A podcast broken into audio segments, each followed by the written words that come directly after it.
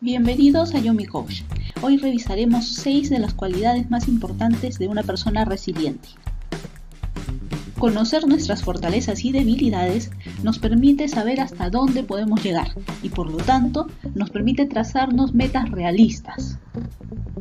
El resiliente tiene la capacidad de afrontar sus decisiones por cuenta propia, con desapego material y emocional.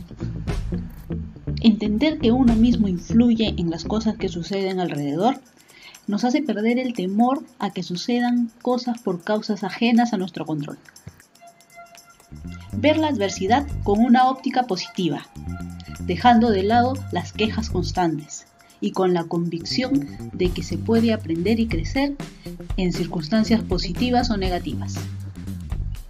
Vivir el presente sin que los malos recuerdos del pasado ni la angustia por el futuro perturbe el momento actual.